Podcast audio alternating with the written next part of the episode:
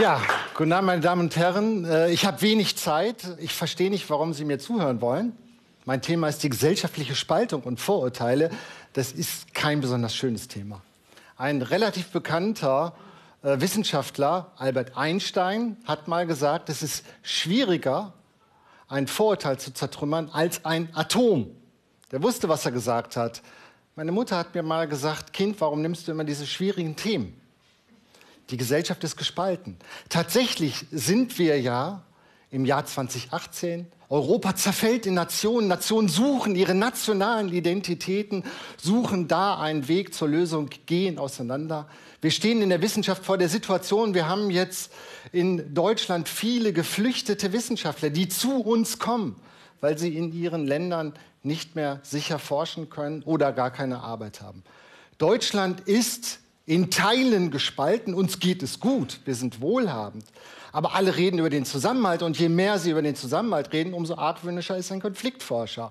Äh, wir haben äh, zwischen 2014 und 2016 zigtausende an Hasstaten erlebt. Hasstaten sind Taten gegen Personen, die angegriffen werden, die beleidigt werden, die körperlich angegriffen werden, weil sie vermeintlich einer anderen Gruppe angehören, weil sie ein anderes Geschlecht haben, weil sie anders aussehen, weil sie vermeintlich Fremde sind. Wir sind an vielen Orten in Deutschland unterwegs in der Konfliktforschung und sehen an den Orten, dass sich Gruppen unvereinbar gegenüberstehen. Es ist polarisiert. Es kommt zu Demonstrationen und immer wieder zu Gewaltdelikten. Und scheinbar lässt sich der Konflikt nicht mehr regulieren. Und wenn wir jetzt nach der Spaltung fragen, müssten wir fragen, was hält denn zusammen? Was ist denn da verloren gegangen?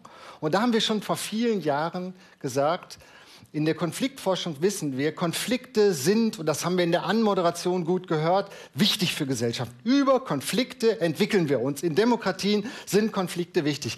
Aber Konflikte sind dann problematisch, wenn sie nicht mehr regulierbar sind. Wenn es darum geht, um die Gleichwertigkeit oder Ungleichwertigkeit von Gruppen auszuhandeln. Das heißt, wenn es um Höherwertigkeit und Minderwertigkeit geht. Und jetzt sind wir genau beim Thema der sozialen Vorurteile. Denn soziale Vorurteile haben die Funktion von Gruppen, Ungleichwertigkeit immer wieder zu markieren. Ich will mal kurz sagen, was soziale Vorurteile sind, dann darauf eingehen, was ihnen zugrunde liegt, dann aber auch die Frage stellen, welche Folgen haben sie und gibt es Gegenwirkungen? Also können wir sie dann am Ende nicht doch spalten und Einstein ein bisschen Hoffnung geben? Soziale Vorurteile, damit bezeichnen wir generalisierte negative Abwertung von Gruppen oder Personen, weil wir sie Gruppen zuordnen. Es geht um eine generalisierte Abwertung, eine Herstellung von Ungleichwertigkeit, von Minderwertigkeit. Ähm, soziale Vorurteile haben sehr unterschiedliche Facetten. Die meisten Vorurteile, über die wir nachdenken, sind explizite Vorurteile. Also offen erkennbare Vorurteile. Beim Antisemitismus eine offene Beleidigung, in der Islamfeindlichkeit eine offene Beleidigung. Wir müssen aber wissen, Vorurteile haben auch implizite Dimensionen. Implizite sind unbewusste, subtile Vorurteile. Es gibt auch in der Forschung den sogenannten benevolenten Sexismus. Man schreibt Frauen eine positive Eigenschaft zu. Sie können so schön Kinder erziehen, deswegen bleiben sie am besten zu Hause.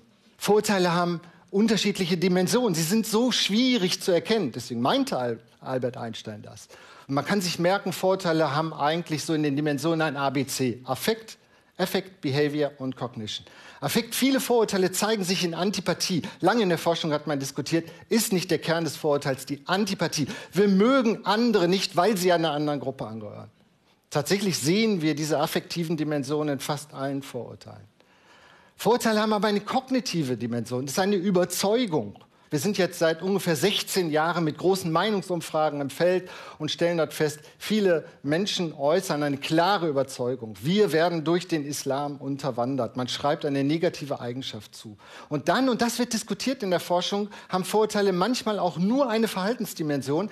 Das heißt, das Vorurteil drückt sich gar nicht in einem Affekt aus, in einer bestimmten Kognition, einer Überzeugung, sondern in dem Verhalten. Das sehen wir insbesondere bei Vorurteilen gegen wohnungslose Menschen in unseren Studien relativ stabil. 30 Prozent sagen, ja, ich habe nichts gegen Obdachlose, aber man sollte sie aus den Fußgängerzonen bringen. Das heißt, im Verhalten äußern wir eine Distanz und stellen eine Ungleichwertigkeit her. Was ganz wesentlich ist, Vorurteile sind gruppenbezogen.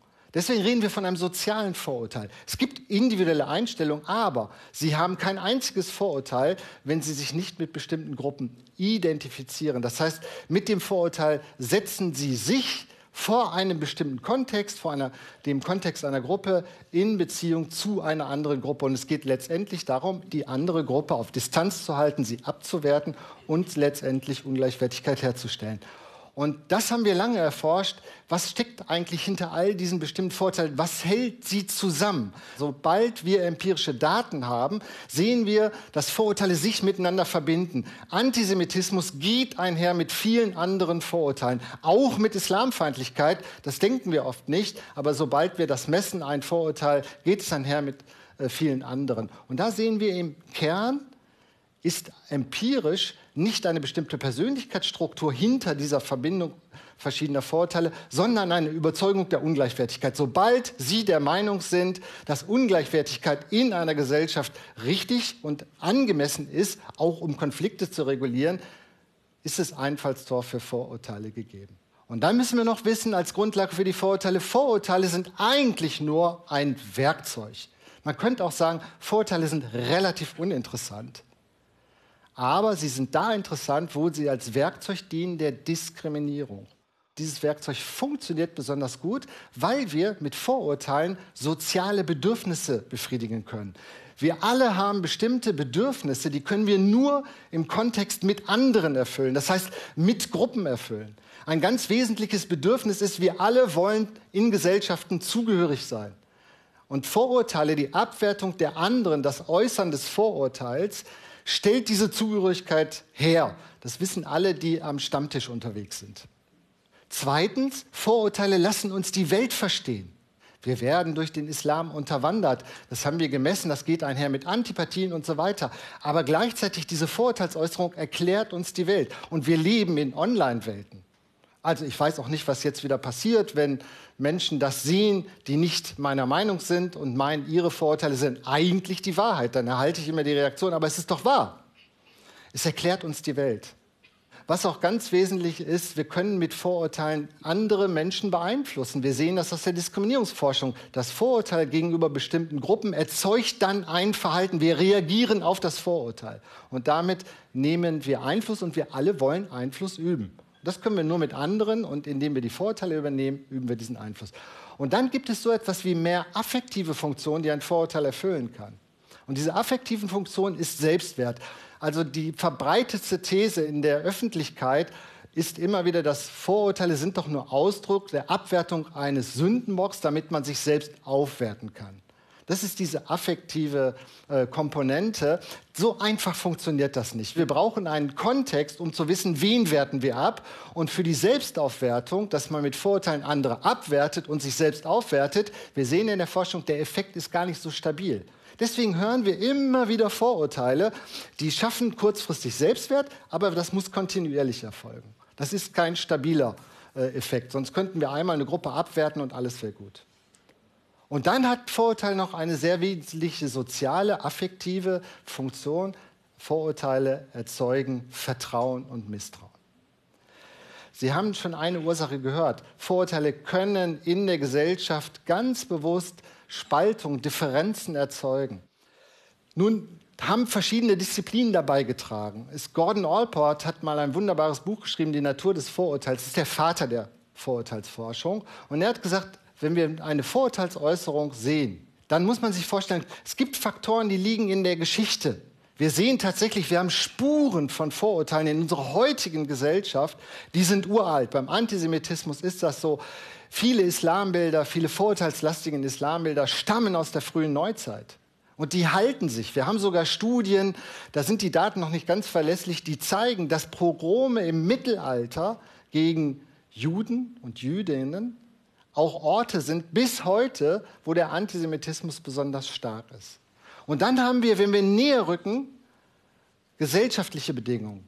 Bildung spielt eine große Rolle. Die Leistungsgesellschaft spielt eine massive Rolle. Wir sehen in den neueren Studien, dass in einer Leistungsgesellschaft das Vorurteil auch Vorteile verschafft. Und dann haben wir eine individuelle Ebene, die psychologische Ebene. Da suchen wir nach Dispositionen. Und was wir da sehen, ist, wir können eigentlich nicht erkennen, dass es eine bestimmte stabile Disposition ist, die uns anfällig macht, sondern wir sehen relativ deutlich, es ist so etwas wie Autoritarismus, der uns an Gruppen bindet. Es sind Machtstrukturen, die uns zu solchen Persönlichkeiten machen. Und jetzt stellen wir die Frage, wie kommt die Geschichte, die Gesellschaft an das Individuum? Das ist die kernsozialpsychologische Frage, die interessiert mich besonders. Und da sehen wir, der wirklich wichtige Mechanismus, das ist die soziale Identifikation. Sobald wir uns mit Gruppen identifizieren, stereotypisieren wir uns selbst entlang dieser Gruppen, übernehmen ihre Stereotype und Vorurteile. Vor dem Vorurteil liegt immer die Kategorisierung, die Einteilung und die Stereotypisierung. Das ist noch kein Vorurteil, aber die motivierte Abwertung kommt über die Identität.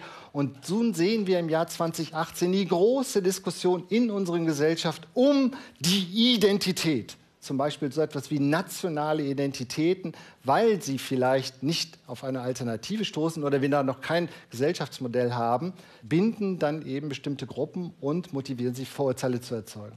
Und jetzt ist die Frage, welche Folge haben sie? Warum haben wir so viel unvermittelbare Konflikte an bestimmten Orten mitten in unserer Gesellschaft, wo wir doch in einer Demokratie leben?